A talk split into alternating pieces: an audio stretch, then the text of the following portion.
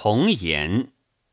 鲍仆子曰：“余有人玄伯先生者，耻在治学，故以穷览六略，旁宗河洛，骤敬西河之末景，夕照望舒之余晖。道弥远而不究，言无微而不测。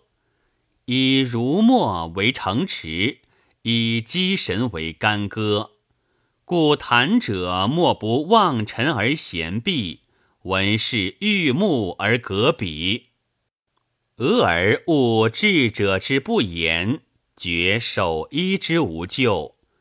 一得则其全体之可弃，道乖则觉唱高而贺寡。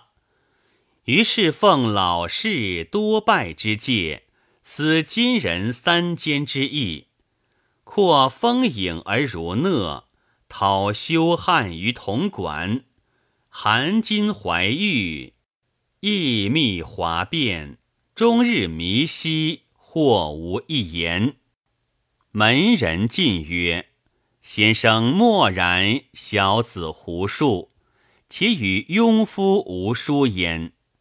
且谓号中不明，则不异于鸡同；福庆息音，则未别乎巨石也。”玄伯先生答曰：“吾特收远名于万代，求知己于将来。”岂能敬见之于今日，标格于一时乎？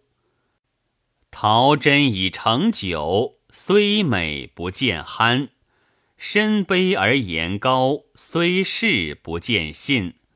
徒卷舌而结声，将何救于流遁？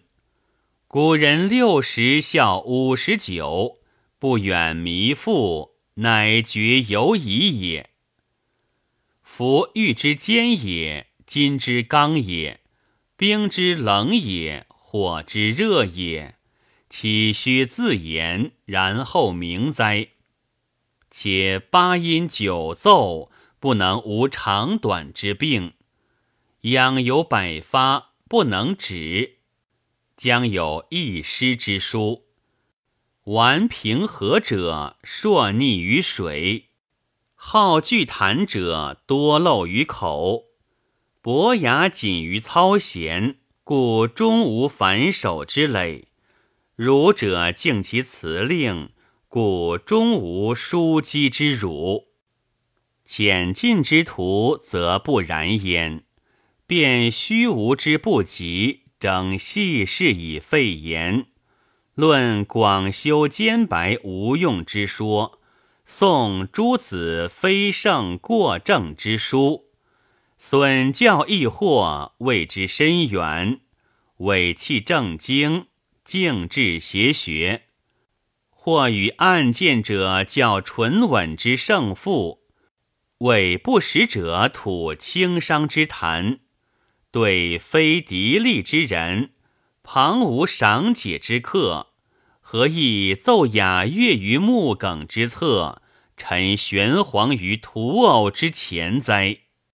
徒口枯气乏，垂行抵掌，筋腑缺坏而盘结不破，勃然战色而乖舞欲圆，致令挥容表言，丑言自口，偷薄之变生乎其间。